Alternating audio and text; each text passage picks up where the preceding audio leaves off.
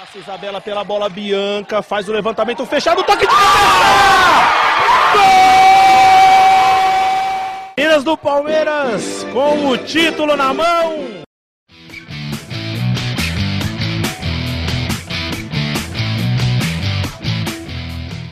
Olá, amigos e amigas. Eu sou a Tainá e esse é o Palestrinas em Foco.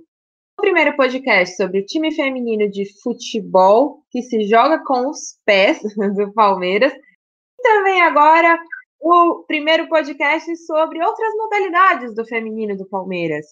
É, nós já trouxemos aqui a Jana, né, que é do futebol americano. E agora nós trouxemos mais uma convidada que já já eu apresento para vocês. Primeiro, vou pedir para o Fê mandar o boa noite, boa tarde, bom dia dele aí. É, Fê, fala o seu recado inicial. Galera, sejam bem-vindos mais um programa. Mais um programa muito especial aqui. Confesso que está bem ansioso também, porque uma a lista olímpica aqui, olímpica, né? Aí tem tem de ouro aqui, né? É isso. É, Tomás, também traz aí o seu oi, seu início aí para a galera antes da gente já começar. Bom, é, olá galera. Primeiramente uma honra, né, ter a presença que nós temos aqui hoje. Já já a Tainá vai apresentar aí para vocês. E queria dizer que eu espero que seja um programa super especial e tenho certeza que vai ser. Espero que vocês gostem. Então vamos lá. É, hoje nós trouxemos a Alana Maldonado, que é uma judoca do Palmeiras. Alana, manda o seu oi, o seu recado inicial, o que você quiser falar aí nesse comecinho. Olá, pessoal. É isso com vocês, compartilhar um pouquinho da minha história é, e do judô paralímpico também. Então é isso. Vamos começar já, vamos começar essa resenha. É, eu queria, antes de, de começar tudo, dizer que eu estou muito feliz com essa nova, é, esse novo formato, né? Vamos dizer assim, Palestrinas em Foco, porque é muito bom trazer outras atletas para falar com a gente e para falar com vocês no fim das contas. Já solta a sua primeira pergunta aí. Alana, é, vamos começar com sua carreira, né, da sua vida, como você iniciou no esporte. Queria que você falasse um pouquinho, né, da sua infância, quando você começou a começar pelo judô e aí até chegar no Palmeiras. Mais um pra gente.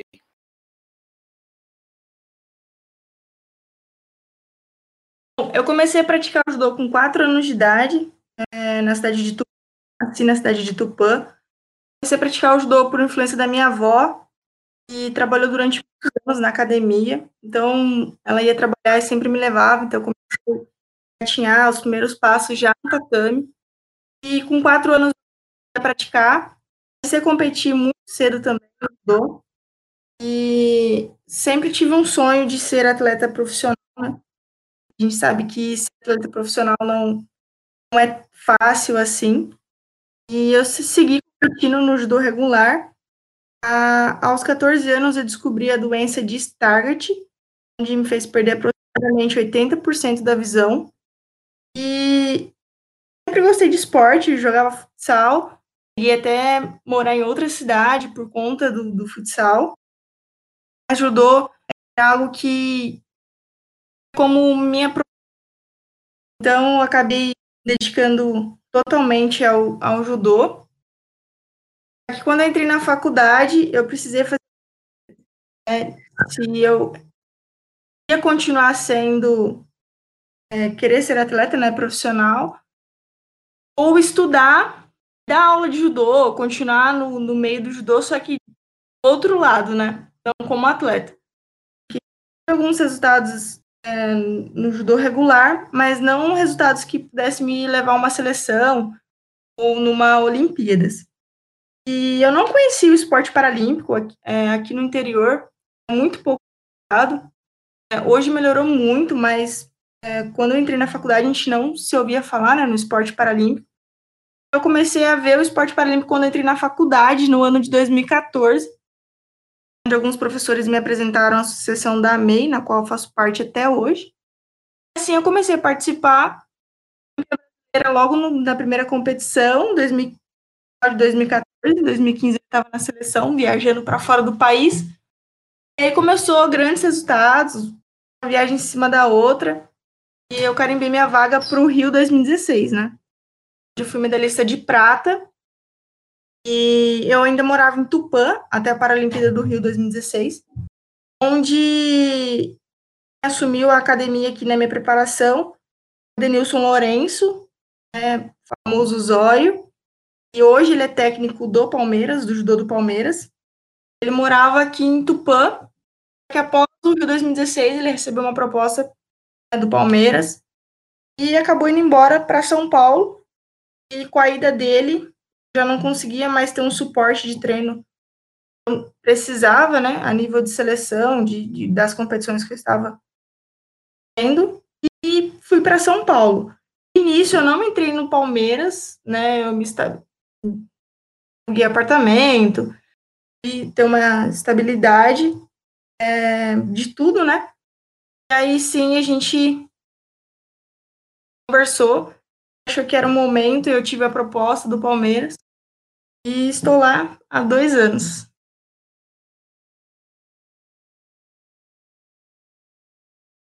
Poxa, Helena, muito legal, né? É, a gente vê que você teve uma trajetória bem rica aí, né? Eu acho que também com essa medalha que deve ter sido super importante para sua carreira, né?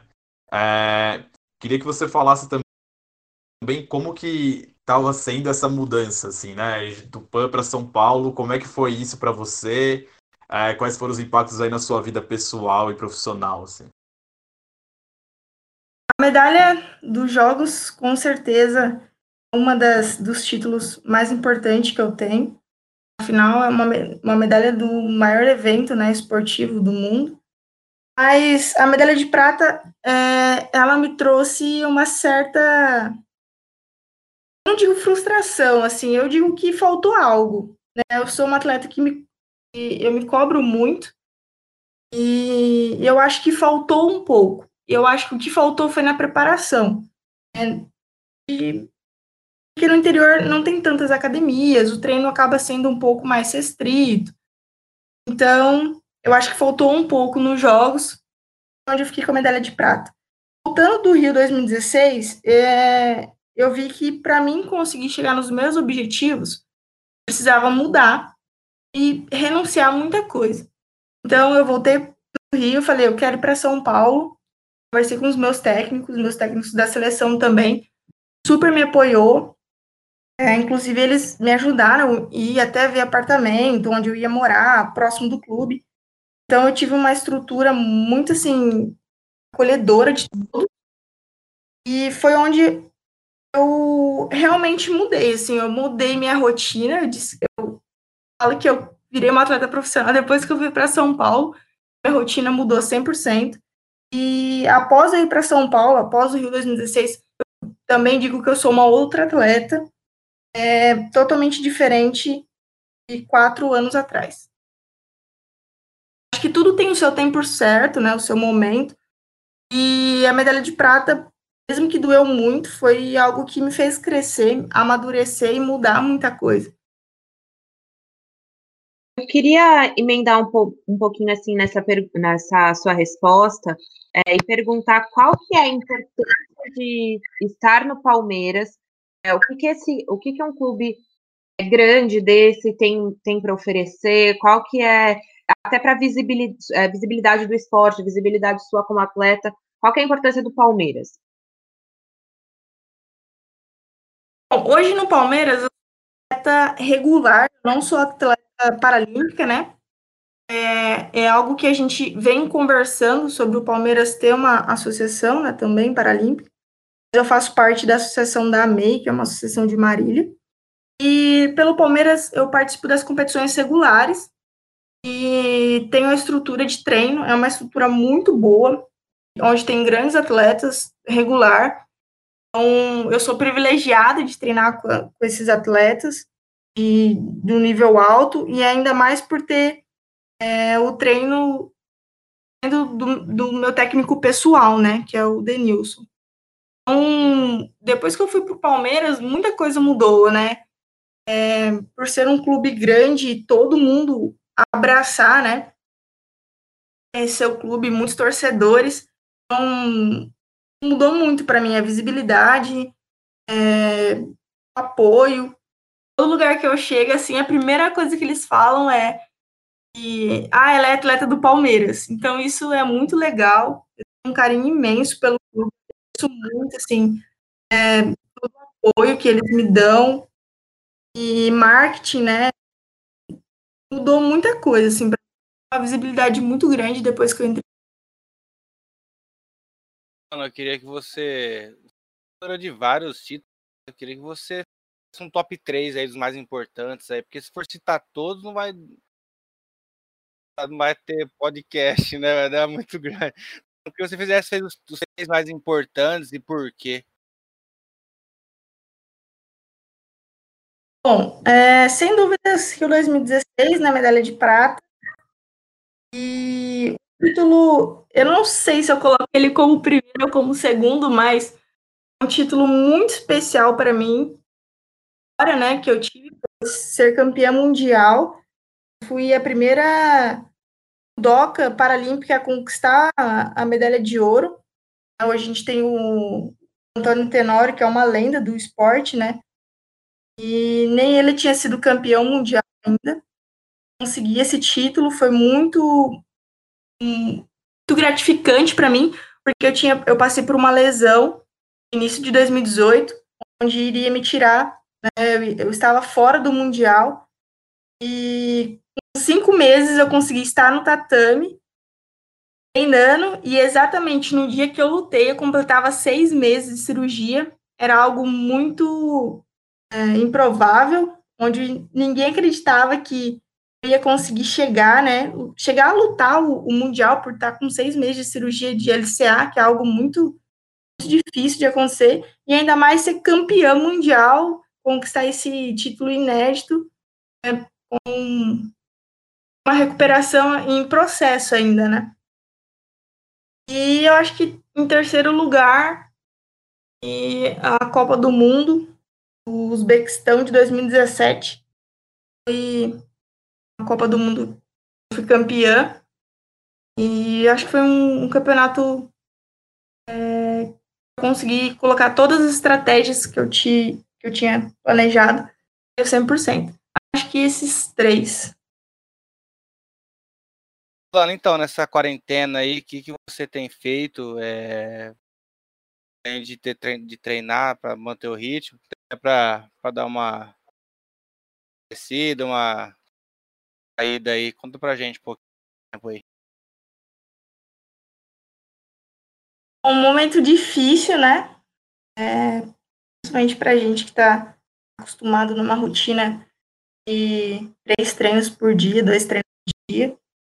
De repente parar assim 100% que adaptar os treinos em casa, então foi um período difícil, né?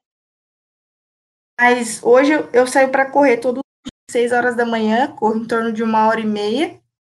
E estou fazendo fortalecimento, é, aula de pilates online e também alguns treinos técnicos adaptado, né, mais específico do judô adaptado em casa.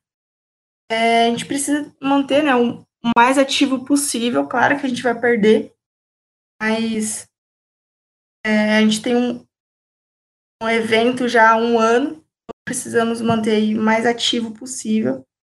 Espero que tudo isso passe logo, a gente possa voltar na nossa rotina normal. O que seria o próximo campeonato aí? É, seria a Olimpíada, né? Para a Olimpíada? Isso, a gente tem.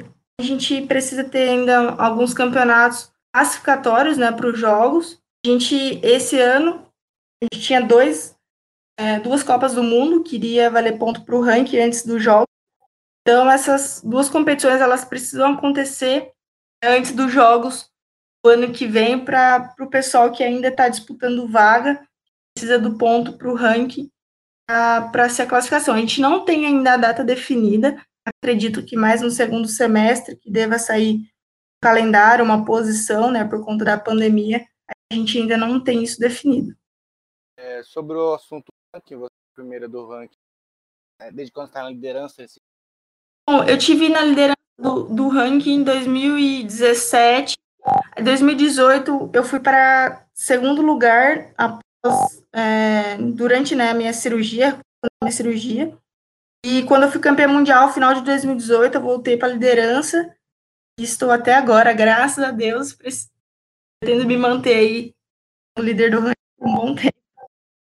Alana, é, a gente estava falando aqui antes, né, em off, eu queria, é, até trocando um pouquinho de assunto, mas não tanto. É, queria que você falasse um pouquinho é, daquele, do prêmio que a gente estava falando, né, do, do prêmio de atleta da galera. É, que eu acho que foi ali também que acho que a comunidade palmeirense te conheceu mais, né? E queria que você falasse da sensação, da preparação, né, da mobilização que foi para você esse prêmio.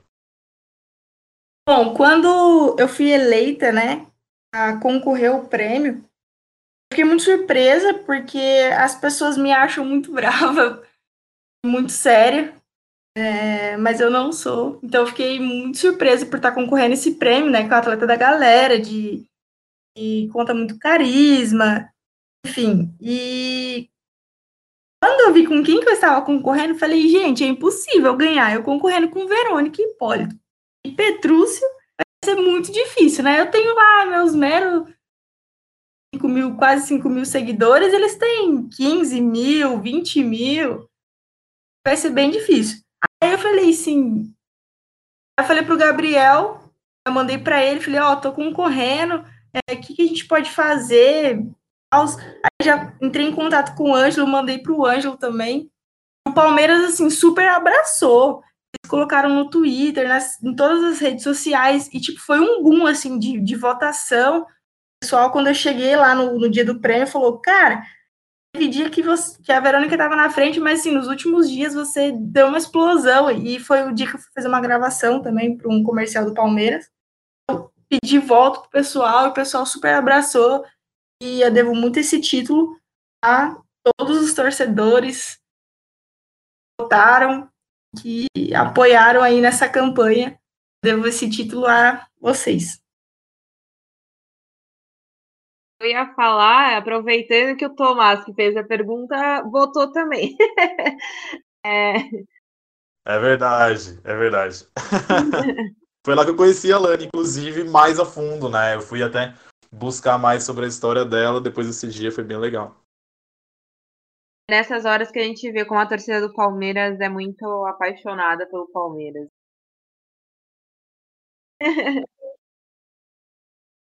É grande, é muito grande. Não tinha noção da dimensão, né? E foi algo assim muito incrível, muito grande mesmo. Todo mundo curtindo, compartilhando, votando. E eu, assim, falei, ah, eu acho que agora dá para ganhar, com a torcida dá para ganhar. Muito bom, ótimo que você ganhou. É, eu ia te perguntar, já, juntar, na verdade, duas perguntinhas. Eu queria voltar um pouquinho na sua história, que você falou que sua avó te levava tal. É, por que judô? Tem algum motivo específico para ser judô? A sua família tem alguma ligação com o judô? Sim, a família, é, por parte do meu pai, o meu tio é, começou. Minha avó colocou meu tio no judô conta da, da disciplina que o judô tem, né? Que ela exige. E a gente começou a praticar, e aí surgiu uma, uma oportunidade da minha avó trabalhar na academia que meu tio estava treinando como secretária. Ela começou a trabalhar, só que tipo, ela vestiu super a camisa. Ela levava uh, os atletas para viajar, para competir, ela ficava como responsável. Minha avó não tinha mais final de semana, era todo final de semana viajando com judô, e meu tio se formou faixa preta, começou a dar aula de judô, e depois de um tempo eu nasci, começou assim, é, meu tio querer passar tudo para mim, e quando meus pais casaram, for, foram morar com a minha avó, né, então eu ficava com a minha avó o dia inteiro, e minha avó ia trabalhar e precisava me levar junto. Eu tava lá com a avó, meu tio dando aula, e depois eu comecei a treinar, e meu tio me dando aula também, então é, é algo assim da família mesmo. A avó disse que escolheu o, o judô, meu tio, assim, por conta da disciplina mesmo, que o judô exige muito, né? Tanto na escola como fora. Então, é algo que, que as pessoas olham mesmo quando vai escolher um esporte, assim, olha um pouco mais esse sentido de passar, né, como doutrina, como regras, enfim. Por isso. Ai, muito legal, que incrível isso. É, o judô tem bem essa, essa ideia mesmo, Isso. né? E eu queria saber, então, já perguntando, já que você sobre como funciona o judô e tal, como, é, como era, né? Agora a gente está no no meio da quarentena, mas como era a sua rotina de treino? Bom, é, cumpria os treinos da, com, a- com os técnicos da seleção, né, todo dia, né, à tarde. Do segunda, quarta e sexta, treino técnico à tarde. Terça e quinta à tarde, é, treino físico. Terça, quinta e sábado, né? E à noite, terça e quinta eu estava no Palmeiras.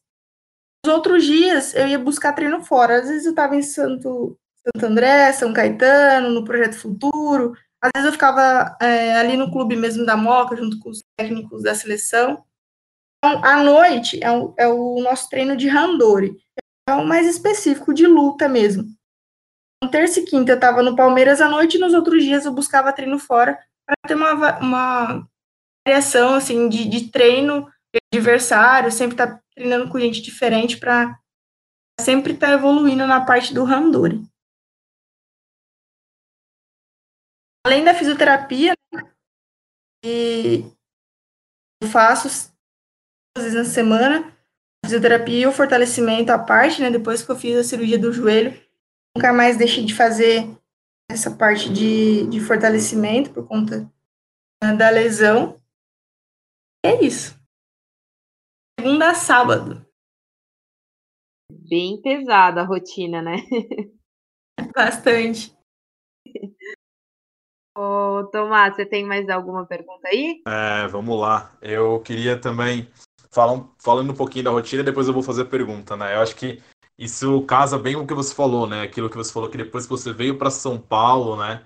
Você virou até uma, uma atleta até mais profissional do que você já era, né? Que você falou ali no começo, né? Isso é, é super interessante. E aí, indo ainda nessa de, de rotina, né? Que cuidados você tem que tomar, por exemplo, é, através de alimentação? é, se tem alguma, se tem alguma limitação também que vocês não podem incorrer aí? Não sei se também vocês podem abrir tudo, né? Mas enfim. Bom, o judô, ele trabalha com categorias, né? Eu luto na categoria até 70 quilos. É, então, a gente precisa sempre... A gente, quando vai competir, pesa um dia antes, à noite. Tem que pesar 70 quilos cravado ou a menos, ou abaixo, né? Até 64 quilos, de 64 a 70 cravado tem que pesar. Então, é, nessa parte eu me cobro muito, porque faz muita diferença quando você está próximo de uma viagem, você pega um voo de 15 horas, 20 horas, né? então você ter o desgaste ou ter o desgaste, a tensão do, do campeonato, e ainda ter uma preocupação de tirar peso, então eu sou uma pessoa que tomo muito cuidado, sempre viajo abaixo do peso, eu procuro sempre estar tá pesando abaixo do que eu tenho que pesar, esse momento de quarentena tá um pouco difícil, né? Pra gente não tão ativo, por isso que eu tô correndo todo dia. Mas tô, tô bem no peso. E isso é uma coisa que eu me cobro muito. A gente tem atletas que tiram bastante peso. Isso é bem comum no judô, né? Tirar aí 5, é, até 10 quilos. Tem pessoas que tiram para competir. Isso é algo que, desde quando eu virei atleta profissional, eu falei: Isso eu não quero para mim. É, eu não vou passar por isso. Se um dia chegar ter que passar por isso, eu acho que já, já é o momento de eu parar. Porque a gente precisa ter uma. Eu sigo um, aquilo que eu acredito, né? E aquilo que eu determino para mim. Eu acho que isso, para mim, faz muita diferença. Muito legal mesmo. Fê, tem alguma Ah, saber como que funciona aqui a convocação para a seleção, porque a gente está acostumado para o futebol, né? O treinador convoca, né? Chama um a um a dedo. E uma, só uma curiosidade também, eu vi que desde 2015 você teve a primeira convocação, né? Uhum. E até, até hoje, profissionais, você foi pódio, né? A convocação da seleção, ela parte do Campeonato Brasileiro, que é realizado uma vez por ano, geralmente no final do ano, onde os técnicos da seleção sempre estão presentes. E eu fui convocada para a seleção após ser campeã brasileira no final de 2014, né? Em janeiro de 2015 eu estava na seleção. E não basta apenas ser campeão, né? Eles, eles olham como você luta, se você tem é, potencial, é, olhando a nível do Brasil, mas pensando lá fora também, né? Como esse atleta pode desenvolver lá fora. Será que ele vai ter resultado? Será que não vai? Vamos investir? É, vamos chamar para a base, vamos chamar para o principal. E assim é, eles convocam, tem a seleção A, a seleção B. É, nem sempre a seleção B é convocada, mas sempre tem oportunidade. Os jovens são convocados e eles vão analisando. É, no meu caso, a gente tem um. Quando a gente já está na seleção principal, a gente tem a obrigação de ser campeã brasileira e também os campeonatos lá fora, como a gente está tendo lá fora, se está tendo resultado, se não está tendo, ah, eu sou campeã brasileira aqui, mas chego lá fora não consigo ter resultado. Então, isso também é critério de convocação para a seleção. Entre outros, entre outros, né, como o peso também é um, é um critério, eles sempre exigem a 5%, 5% apenas acima, então se vocês não tá, eles cortam. Tem vários critérios aí que eles usam. Como você lida com essa pressão de chegou no, no, no do ranking, chegou no topo aí, como você lida com essa pressão de manter, né? Porque muita gente ouve que é difícil do que chegar é manter, né? Então, como você lida com essa pressão de ali? Bom, eu acho que eu não consigo sentir tanta pressão é, externa, porque eu, eu tenho uma pressão interna muito grande comigo mesmo. Então, eu me cobro muito, eu fico. É, eu tenho uma frase que eu uso para mim, é o, o, o mínimo, o pouco que você faz a mais no seu dia a dia, no seu treino, pode te levar a uma, um ouro olímpico, e o pouco que você deixar de fazer pode te distanciar, né? Esse ouro, do seu sonho. É uma frase que eu uso muito. Eu gosto que é, é eu. Então, eu sempre procuro fazer a mais, fazer o possível, tenho uma cobrança muito grande comigo mesmo. Para alcançar os meus objetivos, os meus resultados que, que eu sonho e deixar minha marca no judô paralímpico. Mas é uma pressão grande, ainda mais que o pessoal fala. É, líder do ranking, campeão mundial, pode, desde, é, desde quando eu fui convocada para a seleção, é uma pressão grande, mas eu consigo trabalhar com isso tranquilo.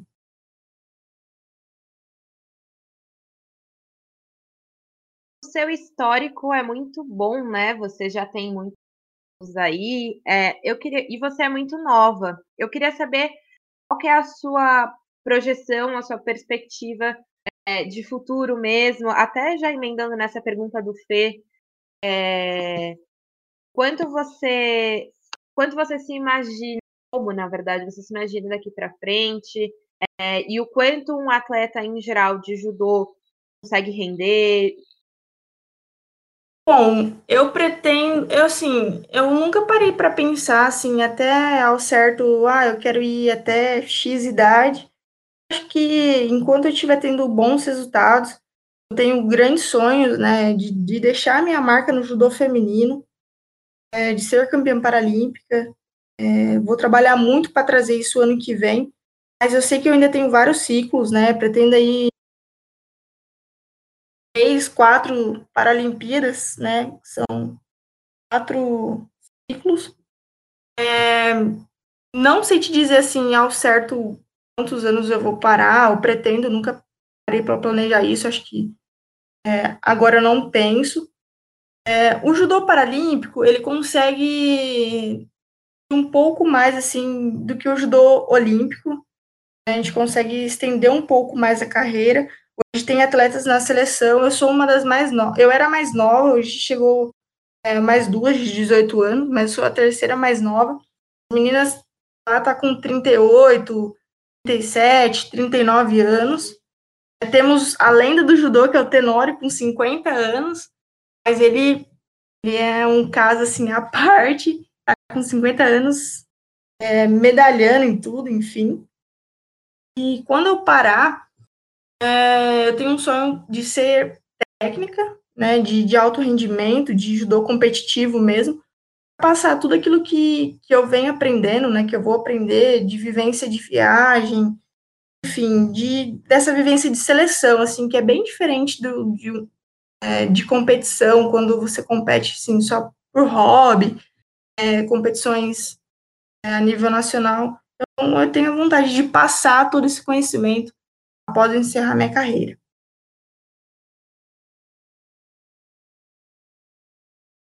Já é muito difícil ser uma jogadora de futebol, por exemplo, que é o esporte mais é, querido do país, né? É, como que você enxerga ser uma atleta paralímpica, mulher de judô? É, então, assim, to, toda essa questão, é, o que, que representa isso para você? E qual é a representatividade que você acha que isso tem? Eu tenho muito orgulho, muito orgulho de ser uma mulher que luta campeã mundial, medalhista em Paralimpíada, tenho muito orgulho disso. É, a gente é, é muito esse preconceito da sociedade, é algo ainda que eu vejo presente, né? Em, acho que em todos os esportes, quando se diz a, a mulher, quando se diz ainda em esportes específicos, como luta, futebol e outros que a sociedade vê como esporte apenas masculino. Eu tenho muito orgulho disso. É, as pessoas ver, né, ver a mulher que eu sou, que eu luto e que eu sou campeã. Eu conquistei títulos que, que homens ainda não conquistaram e é algo que eu quero passar as crianças, a outras mulheres, o quanto a força da mulher, o quanto nós somos capazes. Hoje eu faço alguns, algumas palestras é, e eu falo muito sobre isso, porque é, quando os pais vão colocar os filhos em determinados esportes, eles olham se é, ah, esse esporte é para menina ou é para menino. Então, hoje eu, eu brigo muito por esse espaço da mulher, da criança fazer um esporte sim de luta, sim de futebol, é, eu acho muito importante. Eu tenho muito orgulho mesmo de mulher e de poder falar disso e passar isso. Ah, isso é muito, muito bom de ouvir, isso é muito incrível mesmo. É bom que a gente esteja sendo, esteja sendo representado por você. Meninos, alguma pergunta? É, eu acho que eu vou mandar a minha última aqui, é, indo nessa linha. Que conselho você daria para quem tá, para alguma menina, né, que está começando em, em, algum esporte e depois especificamente no judô também? Bom, primeiro que nós mulheres somos muito fortes, muito capazes é, de, de chegar no nosso objetivo, naquilo que a gente sonha. Hoje, no judô, você vê o judô feminino, o judô paralímpico e o, olímpico também, tendo grandes resultados por mulheres, né? Por mulheres sendo campeão, campeão mundial, sendo medalhista olímpica, sendo que no, no feminino, no masculino é muito é, difícil, né? Então eu falo as crianças, para as mulheres, nós somos capazes, sim, de chegar onde a gente quer, que a gente tem uma força incrível, imensa, que a gente precisa descobrir dentro da gente, colocar isso para fora e crescer. Nossa, muito legal. Bem emocionante mesmo. E a gente fica feliz de ter você aqui no programa mais uma vez, né? Até para colocar essas palavras para várias mulheres aí estão buscando algum tipo de inspiração nesse sentido, né? Detalhe, eu joguei futebol. É mesmo? Por conta do futsal. É, eu fiz teste numa cidade que chama Caçador, onde meu pai. Hoje meus avós moram lá, né? Meu pai morava lá. Um time que chama Kinderman, acho que é bem conhecido. É, e cheguei a jogar um ano lá. Eu tive uma lesão, acabei voltando embora. Mas eu sou uma mulher que luta e já jogou futebol também. Olha só, que legal. Sensacional. Aqui no site do Palmeiras que teve uma peneira né, de judô em janeiro. Você tem, você tem informações, né? Se bom, se tá na sequência, porque é tudo sub, né? Sub é 11, 13. Eu não consegui ir né, no dia da peneira, não consegui estar presente lá para ajudar o pessoal, para ver o pessoal que estava fazendo a seletiva. Também não consegui ir depois é, que o pessoal ficou, né, o pessoal novo que chegou no clube, eu não consegui, porque a gente teve é, um, a gente tinha um calendário muito louco, a gente não teve férias, né, no final do ano, a gente teve uma competição 7 de janeiro, estava numa preparação assim muito forte, de muitas viagens, então a gente estava emendando uma viagem atrás da outra, e eu não consegui chegar e, e treinar no clube é, antes da pandemia. Agora, é, acompanho né, o grupo, eu estou lá no grupo do WhatsApp, mas não conheço ainda o pessoal assim pessoalmente, não sei ainda quem ficou, mas essa peneira acontece é, todo ano, sempre fica a gente muito forte, que tem resultados, enfim, que soma muito para o grupo. Você lá no, no, no, judô paralímpico do Palmeiras tem o Diego, né? Isso. Quando tive um ano de casa, né? Consegui levar o, o Diego. É, eles super abraçaram o judô paralímpico, assim, desde quando eu entrei, eu fui muito bem acolhida. Eu confesso que quando eu fui para entrar no clube, eu fiquei com bastante receio, porque eu não tinha ainda participado de um parte de um clube tão grande em campeonato, em equipe regular, né? Fiquei um pouco assustada, ainda mais vendo toda a estrutura do clube, assim, quando eu cheguei, falei, nossa, será que vai dar certo, né? Como que vai ser? E eu fui super bem acolhida desde o primeiro dia que eu pisei lá todos, desde a diretoria, todos os professores, todos os alunos. É, então foi um lugar que a paixão, assim, primeiro dia, assim, eu me senti muito bem é, fazendo parte do lá, né? Consegui levar o Diego, a gente, ele também foi super bem acolhido. E a gente tem um projeto de levar outros, outros atletas paralímpicos também é, para lá. A gente fica bem orgulhoso disso. Exato, eu ia falar isso, é muito incrível. É, é muito bom ver que o Palmeiras realmente é de todos, né? Sim, com certeza. Falar alguma coisa, Lana, que você achou que faltou perguntar? Eu acho que uma coisa, assim, que é importante uh, é falar da diferença sobre o judô paralímpico e do judô olímpico, né? As regras são as mesmas do judô olímpico, do judô paralímpico. A única diferença entre os dois no judô paralímpico, a gente, quando é um que é o cego total, é, o árbitro desde do, do início da área é, direciona, né, os atletas se posicionam no centro da área é, pelo braço, né, sendo guiados. A diferença é que sempre a gente vai começar com a pegada feita, de gola e manga.